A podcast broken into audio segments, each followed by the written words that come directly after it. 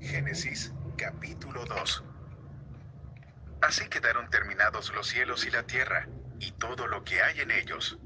Al llegar el séptimo día, Dios descansó porque había terminado la obra que había emprendido. Dios bendijo el séptimo día y lo santificó, porque en ese día descansó de toda su obra creadora. Esta es la historia de la creación de los cielos y la tierra.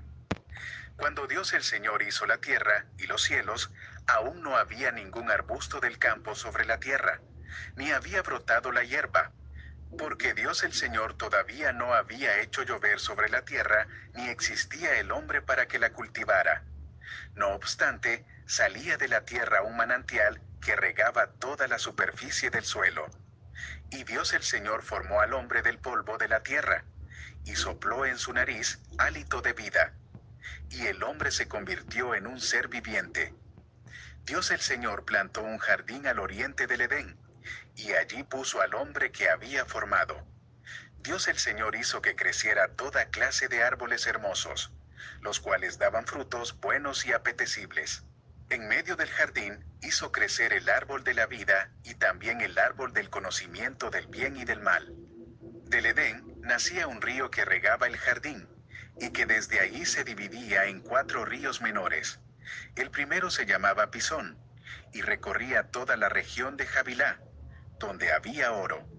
El oro de esa región era fino, y también había allí resina muy buena y piedra de ónice.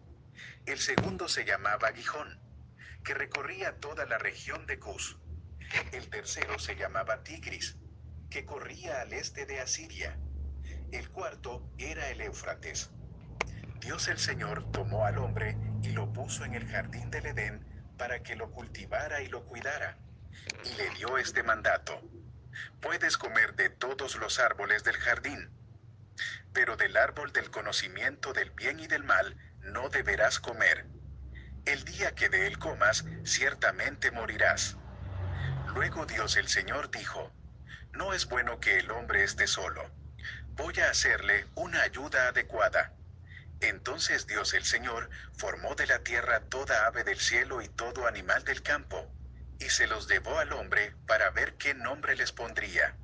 El hombre les puso nombre a todos los seres vivos, y con ese nombre se les conoce. Así el hombre fue poniéndoles nombre a todos los animales domésticos, a todas las aves del cielo y a todos los animales del campo. Sin embargo, no se encontró entre ellos la ayuda adecuada para el hombre. Entonces Dios el Señor hizo que el hombre cayera en un sueño profundo, y mientras éste dormía, le sacó una costilla y le cerró la herida. De la costilla que le había quitado al hombre, Dios el Señor hizo una mujer, y se la presentó al hombre, el cual exclamó, Esta sí es hueso de mis huesos y carne de mi carne. Se llamará mujer, porque del hombre fue sacada. Por eso el hombre deja a su padre y a su madre y se une a su mujer, y los dos se funden en un solo ser.